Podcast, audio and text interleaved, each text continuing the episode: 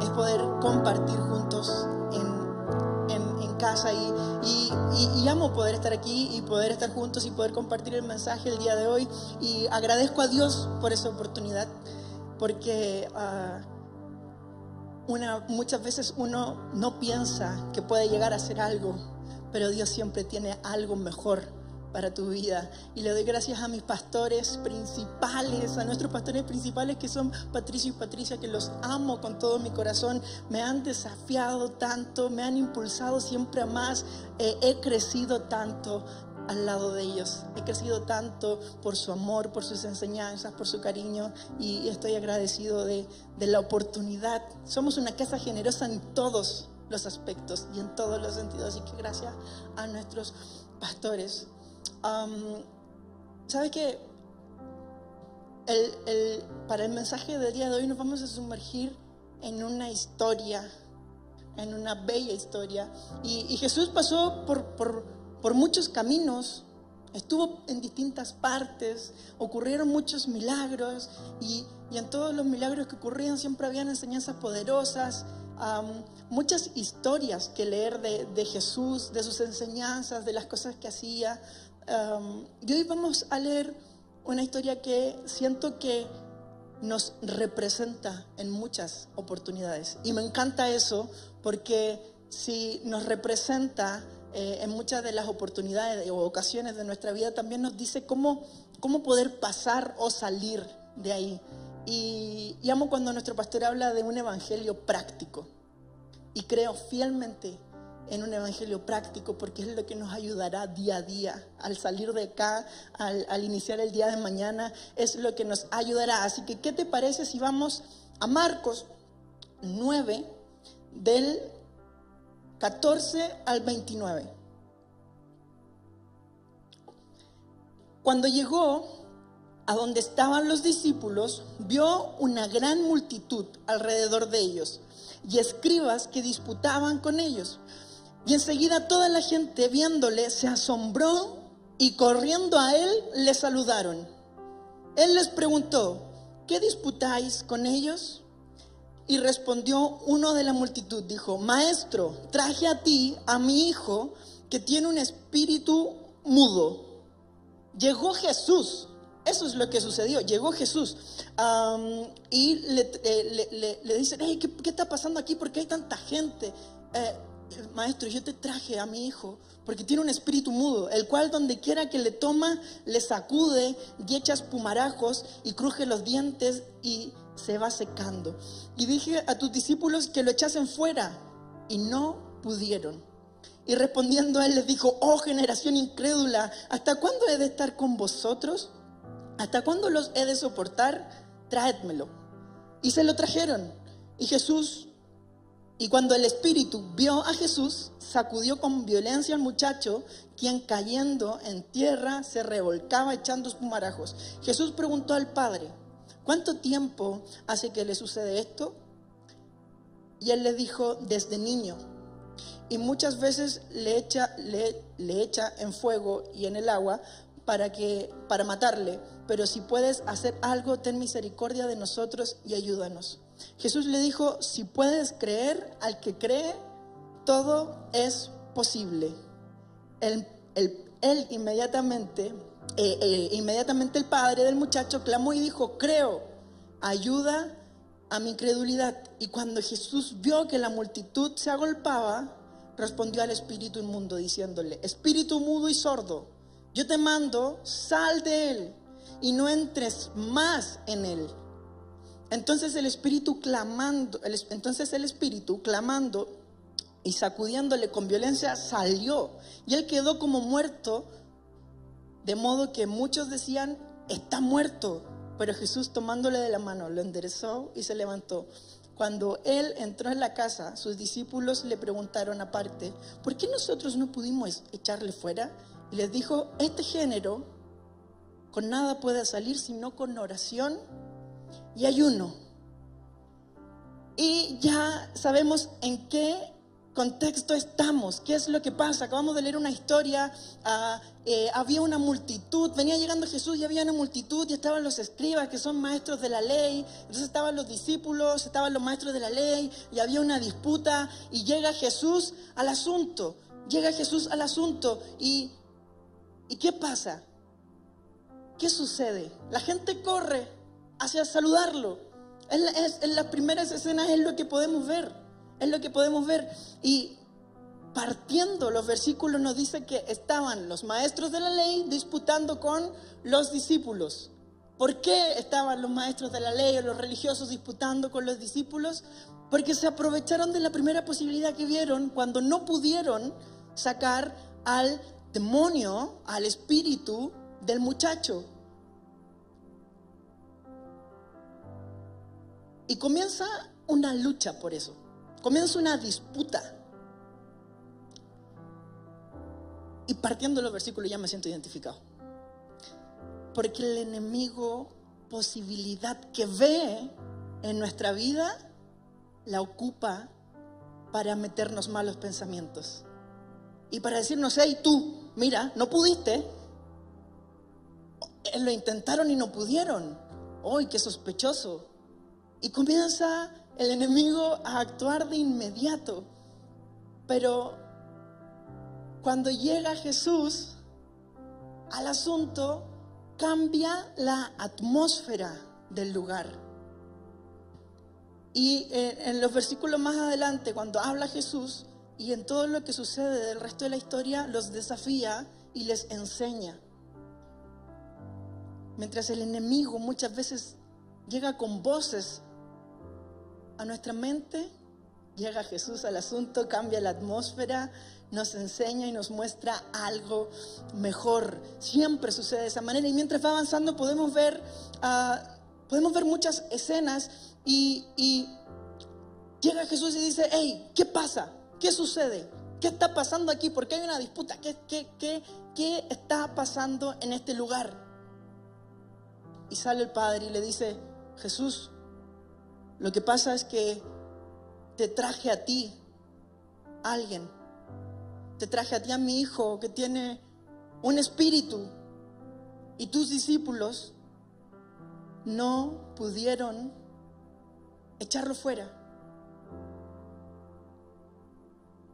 La incredulidad de los discípulos había debilitado la fe del Padre. Te traje a ti a mi hijo, pero tus discípulos no pudieron echarlo fuera. O sea, ya fue, ya pasó. Hice mi intento de que hubiera sanado y de que hubiera echado fuera, pero no, no pudo, no se pudo, porque te lo traje a ti y tus discípulos no pudieron. Y me encanta que diga, te traje a ti, porque se lo llevaron a sus discípulos. Pero ¿qué representan los discípulos de Jesús? ¿Con quién caminaban los discípulos de Jesús? ¿Qué vio el Padre en los discípulos de Jesús que le llevó a, este joven, que le llevó a su hijo? Dijo, hey, si él es discípulo de Jesús, él representa a Jesús, de seguro él va a poder hacer esto. Y es lo que representamos tú y yo. Pero ¿será que la gente nos ve de esa manera? Hoy, mira, llegó, él es cristiano, de seguro él tiene una solución para lo que me puede estar pasando a mí, o él tiene alguna palabra de ánimo para mi vida. Oh, mira, no, ni le hablé.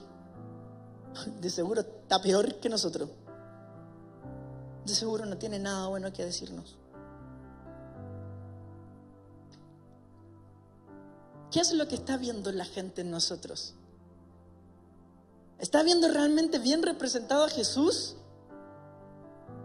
¿O está viendo a alguien que no representa realmente a quien dice seguir y en quien dice creer? Mira, ahí, ahí está el que no cambia atmósferas, el que si llega no pasa nada, el que si habla no dice algo bueno, el que cada vez que me dice algo no es para bendecirme, sino que es para criticarme, es para cuestionarme. O siempre llega reclamando, siempre dice algo que no aporta a la vida de los demás. ¿Qué tipo de cristianos estamos siendo? ¿Qué tipo de discípulos estamos siendo? Y no debemos olvidar que los discípulos también eran hombres y eran humanos y cometían errores. Entonces cuando te digo, hey, la incredulidad de los discípulos había debilitado la fe de este hombre, es lo que muchas veces nosotros hacemos a nuestro alrededor. Nuestra incredulidad muchas veces no aumenta la fe de las personas, sino que nuestra incredulidad lo que hace es disminuir y debilitar la fe de, nuestras, de las personas que están a nuestro alrededor. Eso es lo que sucede cuando no comenzamos a representar de la mejor manera a Jesús. Pero Jesús llegó y la gente corrió. Pero Jesús llegó y cambió la atmósfera. ¿Qué está pasando? ¿Qué está pasando? Y Jesús dio el primer golpe de fe. No, es que no pudieron tus discípulos. Tráiganlo aquí ahora. Tráiganlo aquí ahora. Es el primer golpe de fe que da Jesús. Dice, ¿qué pasa? ¿Que alguien no pudo? Tráiganlo aquí ahora. Lo que quiso decir es, tráiganlo porque yo sí voy a poder hacer esto. Tráiganlo porque yo sí creo que puede salir. Tráiganlo porque lo vamos a hacer sin decir una palabra. Cambió la atmósfera y al hablar desbordó fe. Ellos no pudieron. Tráiganlo aquí. Tráiganlo ahora. Jesús llegó al asunto, cambió la atmósfera sin haber dicho nada. Habla y desborda fe.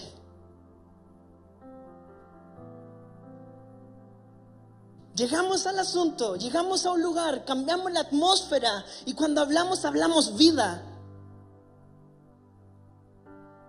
O hacemos todo lo contrario. Muchas veces nos parecemos más en esta escena a los discípulos que a lo que está haciendo Jesús en este lugar. Cuando el Espíritu vio a Jesús, cuando el Espíritu vio a Jesús, temió, porque el Espíritu sabía que era su final. Cuando el Espíritu se encontró con un hombre lleno de fe, dijo, no, no, no, hasta aquí llegué. Pero ¿por qué no dijo eso con los discípulos? Cuando los problemas se encuentran con Jesús, dice, uy, no, hasta aquí, aquí, aquí llegué. Este es mi final. Pero cuando los problemas se encuentran contigo, cuando el enemigo se encuentra contigo, se encuentra realmente con un hombre lleno de fe. Se encuentra con alguien que puede temer y decir, uy, cuidado, cuidado, que él cree. No importa si le quitas todo, él cree. No importa si no le va bien en su trabajo, él cree. No importa si financieramente no es su mejor momento, él cree. No importa si laboralmente no está en la mejor situación, él cree. No es que la universidad le está yendo pésimo, él cree. Temió, temió. En el versículo 23 dice, si puedes creer, al que cree, todo le es posible. ¿Le dijo a quién? Al Padre. Al Padre que qué? Que había debilitado su fe por causa de la incredulidad de los que decimos seguir a Jesús. Pero Jesús llega y dice, no, para el que cree todo es posible. Jesús le entregó un secreto poderoso. Le entregó un secreto poderoso. Si crees, todo es posible. Solo debes creer. Solo debes tener fe. Pero ¿qué significa esto? ¿Que, que lo que yo digo y esto se hace? Muchas veces nos equivocamos y confundimos que la fe es como una bolsa llena de regalos con deseos egoístas para hacer crecer nuestros deseos terrenales. Pero no es eso, es más bien una llave con acceso a los milagros que el Señor según su voluntad tiene preparados para ti. Pero no, caminamos creyendo que si yo quiero esto, lo tengo. Si yo ah, solo si tengo un auto, voy. Solo si tengo esto, lo hago.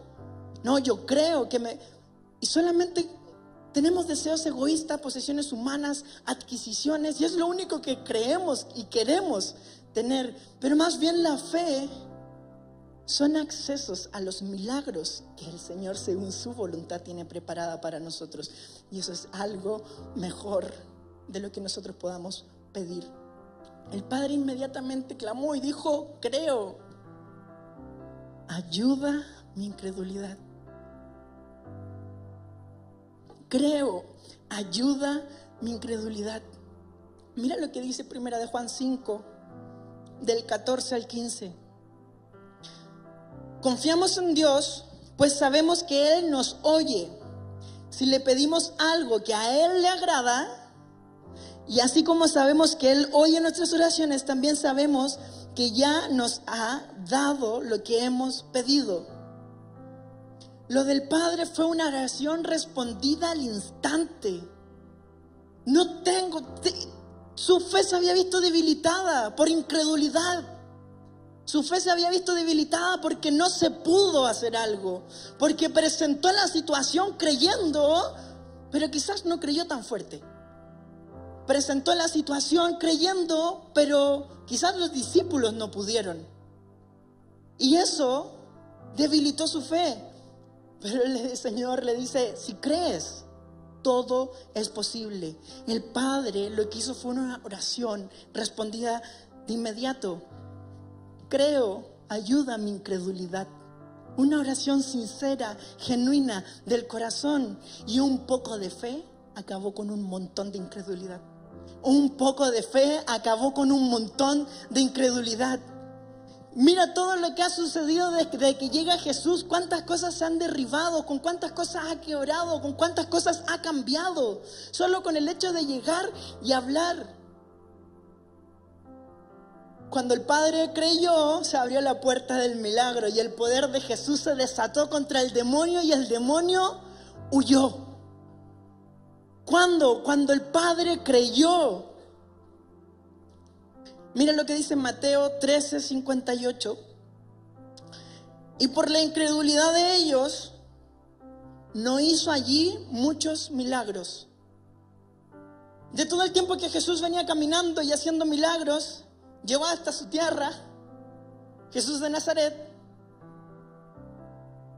y la gente más bien decía, ese no es el hijo del carpintero, pero ese no es el... Y por la incredulidad de ellos, allí no hubo muchos milagros. ¿Pero por qué? ¿Porque Jesús no quiso? No, no, no. Por la incredulidad de ellos. ¿Cuántas cosas en nuestra vida no se han desatado aún simplemente porque no tenemos la suficiente fe? ¿Cuántas cosas en nuestra vida no han sucedido aún simplemente porque no tenemos la suficiente fe? No hizo allí muchos milagros. ¿Por qué? Por la incredulidad de ellos. No han sucedido demasiados milagros en tu vida. ¿Por qué? Por la incredulidad. No, yo creo en Jesús. Yo creo que Él puede. La fe no es de palabras. La fe no es de palabras. ¿Qué sucedió con el demonio? Huyó. Jesús desató poder por la fe del Padre. Y el demonio efectuó su último intento de muerte contra el muchacho.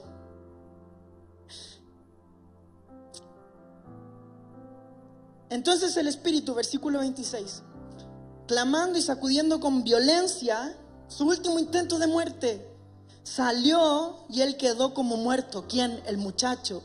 De modo que muchos decían, está muerto. Su último intento de hacer algo fue infructuoso. Su último intento de hacer algo no sirvió de nada. Pero no sirvió de nada para quién. El versículo dice que quedó como muerto, de, de modo que muchos decían, está muerto. Pero ¿qué hizo Jesús? tomándole de la mano, lo enderezó y se levantó. Ese último intento causó algo en los incrédulos. Y dijeron, el muchacho murió. Pero Jesús dijo, no, yo soy un hombre lleno de fe. Yo le tomo la mano, lo levanto, lo enderezo. Ese último intento causó efecto en gente incrédula, en gente con poca fe. ¿Cuántas veces pensamos que hay algo muerto cuando en realidad no lo hay y solo no logramos ver que está completamente vivo y restaurado por falta de fe? ¿Qué explica que todo el mundo pensó, Él está muerto, pero Jesús dice, ¿qué están hablando? Le tomó la mano, lo enderezó y lo levantó. Cuando el enemigo viene con su último intento de muerte, entonces viene Jesús y te da la mano y te endereza y te levanta. Esto no te mató, tranquilo, esto no te mató. No, es que es un problema que tú, tú, esto no te mató, tranquilo, no estás muerto. No fue el final. Fue el final para ese problema, pero no para ti. Cree, yo ya lo hice.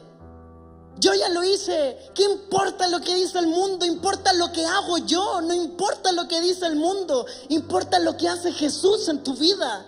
No importa lo que diga alrededor, importa lo que Él hace contigo. Y si el demonio salió por causa de la fe, por causa de la relación que Jesús tenía con el Padre, entonces no importa que los demás crean que está muerto, tú debes creer que eso ya fue sanado, que eso ya fue restaurado, que ya hubo una solución. Él viene, te toma la mano con amor, te endereza y te levanta.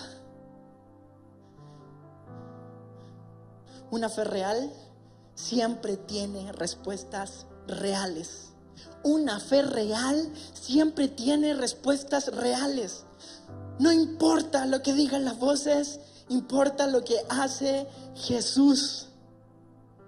Y cuando ya había pasado, cuando ya todo había pasado y los discípulos vieron lo que había sucedido, viene una pregunta. O sea, yo me imagino en esta escena a los discípulos en un costado, mirando todo en plan de, pero si recién llegó y todo esto ha pasado, nosotros no pudimos, ¿qué está sucediendo? Y le preguntaron, pero ¿por qué nosotros no pudimos? Y Jesús dijo esto, no sale si es con ayuno y oración. Este género no sale si es con ayuno y oración. En otras palabras le dijo, esto no sale si no tienes una relación íntima con el Padre. Esto no sucede si no tienes una relación íntima. ¿Sabes qué es una relación íntima? Una relación poderosa. Si combinas tu fe y crees y tienes una relación íntima, entonces este tipo de cosas suceden. Creíste genial, pero ¿y tu relación? Creíste extraordinario, pero ¿cómo está tu relación? Este tipo de cosas, este género, estas cosas pasan cuando tú crees, pero tienes una relación íntima con el Padre. Porque mientras más conectado estás con el cielo, más se manifiesta en la tierra. Mientras más conectado estás con el cielo, entonces más se manifiesta en la tierra. Es que yo creo, Señor, sí, pero debes tener una relación íntima. ¿Sabes qué hacía Jesús cada vez que salía y ocurrían milagros y cosas poderosas sucedían? Oraba horas y horas. Se levantaba en un horario que nadie se levantaba y oraba horas y horas. ¿Sabes qué estaba haciendo? Estaba alimentando su relación íntima. Y después bajaba y decía, ¿eres ciego? Ahora ves. ¿Eres cojo? Ahora caminas. Por tu fe, con mi intimidad, suceden cosas extraordinarias. ¿Crees? Yo tengo intimidad. Este tipo de cosas pasan. ¿Crees? Y solo crees. Entonces llega un padre con una fe debilitada por causa de un incrédulo sin intimidad. Muchas veces priorizamos lo que nosotros queremos, creemos y sentimos, pero cuando tenemos una relación íntima con el Padre, entonces sabemos que lo que Él quiere es mejor. Creemos, pensamos y sentimos, pero una relación íntima con el Padre nos hace saber que lo que Él quiere es lo mejor. Una relación íntima te permite ser guiado. Una relación íntima te permite saber hacia dónde ir, te permite ser dirigido, pero no dirigido por cualquier persona, te permite ser dirigido por el Señor. Jesús lo sabía y su relación íntima nos bendijo a nosotros. ¿Sabe por qué muchas veces no cambiamos atmósferas cuando llegamos a un lugar? Porque estamos ocupando la fe para un beneficio personal y olvidamos nuestra relación íntima.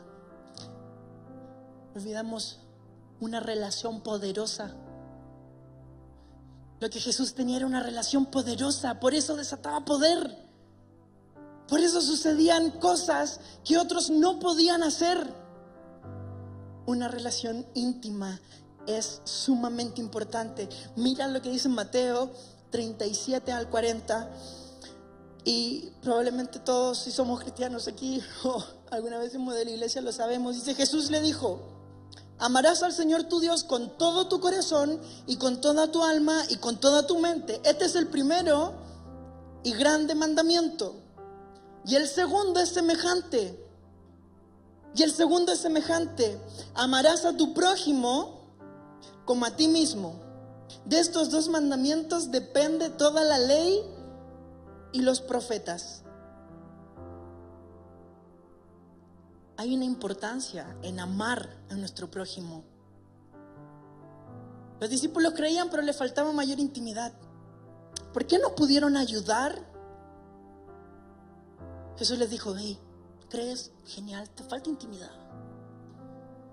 Te falta, te falta intimidad. Nuestra intimidad con Dios se ve glorificada en lo público. Mira lo que provocó la fe y la intimidad de Jesús. Lo que nadie pudo hacer, Jesús lo pudo hacer. En la intimidad con Dios encontramos guía, encontramos respuesta, encontramos paz, encontramos lo que necesitamos y la intimidad con Dios nos hace aumentar nuestra fe. ¿Crees un poquito? Bueno, con un poquito de fe puedes matar un montón de incredulidad, pero ten intimidad con Dios porque es lo que necesita tu vida y de seguro tu fe será aumentada. Es imposible conocer más a Dios y que tu fe no crezca. Es imposible conocer más a Dios y que tu fe no crezca, saber todas las cosas que ha hecho buena para nuestra vida y no aumentar nuestra fe. ¿Qué tipo de cristianos estamos siendo? ¿Qué tipo de cristianos estamos siendo? ¿Qué tipo de personas estamos siendo? Para el que cree todo es posible, pero para esto se necesita intimidad. ¿Cuántas veces has llegado hasta la iglesia y cantas, pero no adoras? ¿Cuántas veces servimos, pero no con amor. Creo en Jesús, pero no tengo una relación íntima. Yo creo, pero eso de la relación a mí no se me da. Fe e intimidad son una relación poderosa y suceden cosas poderosas. Jesús lo hizo y Jesús nos dio el ejemplo. Y llega, cambia la atmósfera, no dice nada, pero todo cambia. Había una disputa donde hay pelea y llega Jesús y la gente dice, hoy no, yo cambio esta pelea porque prefiero ir corriendo donde el maestro, porque él siempre tiene algo bueno que decirme. ¿Para qué me voy a quedar escuchando una discusión entre un religioso? No, no, no, no, no yo voy donde el maestro. Pero si ellos son los discípulos, sí, sí, pero yo voy donde el maestro, él cambia atmósferas, él llegó y cambió todo y aún no había dicho nada. Y cuando habló, de paso que le dijo a los discípulos, ¿hasta cuándo? Si ustedes caminan conmigo, ustedes comen conmigo, ustedes, ustedes han visto todo lo que yo hago, ustedes están cerquita mío. ¿Hasta cuándo? Si ustedes vienen, si ustedes sirven, ¿Hasta cuándo? Si te he mostrado mi amor. ¿Hasta cuándo? Si cuántos milagros he hecho en tu vida. ¿Hasta cuándo? ¿Hasta cuándo sabes de cuántos problemas te he sacado? ¿Hasta cuándo? ¿Qué más debe suceder para que tengas una relación? Para que puedas creer de una manera extraordinaria, para que tu fe derrumbe todo problema, para que tu intimidad con Dios bendiga tu vida y eso se expanda a tu alrededor. ¿Hasta cuándo dejas de tener una fe egoísta? ¿Hasta cuándo? No hay nada más personal que nuestra relación con Dios. Es lo más personal que tienes en tu vida. Esa relación poderosa se trabaja. esa relación poderosa que tenía Jesús se construye con fe e intimidad. Crees extraordinario y tu intimidad con Dios y tu relación con Dios. ¿La has dejado de lado por solo querer cosas, por solo pedir cosas? ¿Dejaste de lado tu intimidad con Dios por solo correr desenfrenadamente por lo que el mundo te dice que debes tener? ¿Por lo que el mundo te dice que debes ser?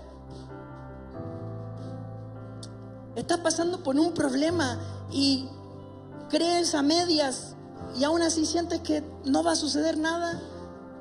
Este género no sale si no es con intimidad.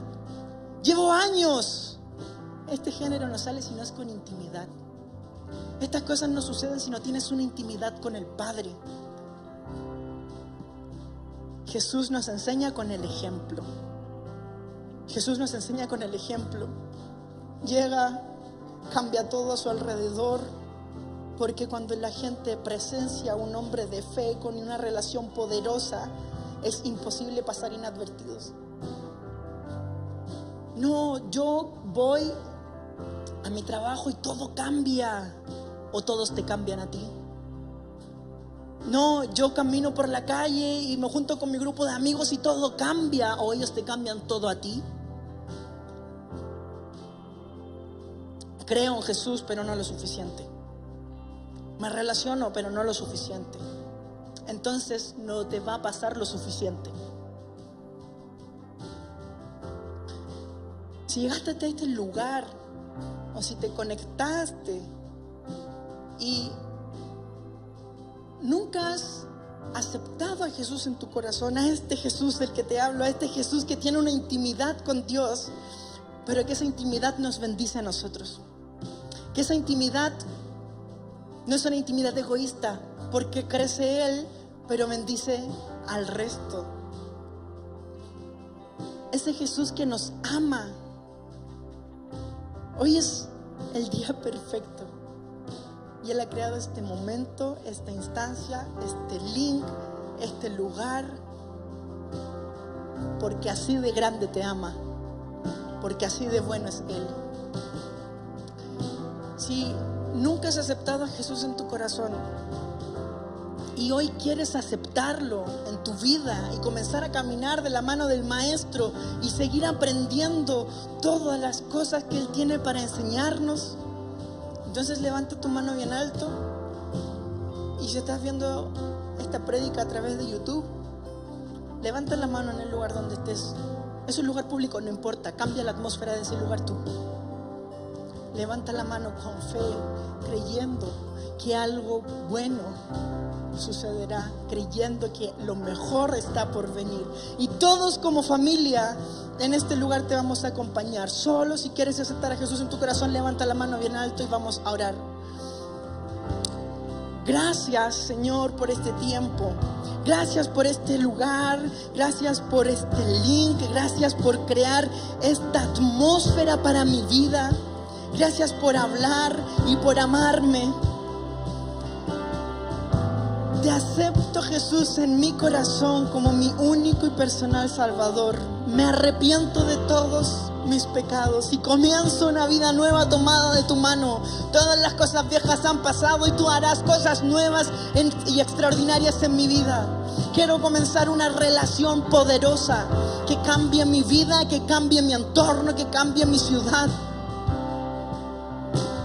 te acepto en mi vida y te agradezco por el regalo de la salvación. Amén. Amén. Y si llegaste a este lugar y tu relación se vio desgastada por X o Y motivo y no tienes idea qué ha pasado, que no han sucedido cosas extraordinarias, que no has visto fruto de una relación poderosa, ¿qué te parece si te pones en pie y oramos? ¿Qué te parece si te pones de pie y, como un acto de fe comenzamos a pensar qué son las cosas que están impidiendo que tengamos una relación íntima con el Padre? Y si comenzamos a recordar y decir, uy, ¿sabes qué? Yo llego a este lugar y no pasa nada. Pareciera que más me están cambiando a mí que yo cambiando la atmósfera de donde voy. Pareciera que la gente no acude a mí porque yo como que cargo muchos problemas y no, no evidencio fe en mi vida. Puede ser que muchas veces sea como estos discípulos más que como Jesús. Puede ser que muchas veces me parezca más a ellos que a mi maestro.